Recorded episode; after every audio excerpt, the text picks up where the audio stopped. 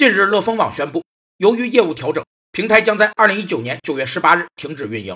有业内人士指出，随着李菁个人明星光环逐渐淡去，由他带来的用户和品牌价值也连年走低，关停早已进入倒计时。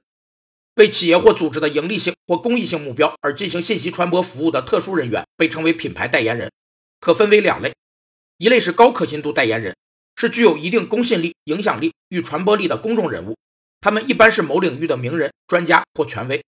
另一类是低可信度代言人，是指公众影响力较低的不知名的普通人或卡通造型。他们来自生活与工作的各个领域，是普通受众的代表或熟悉的对象。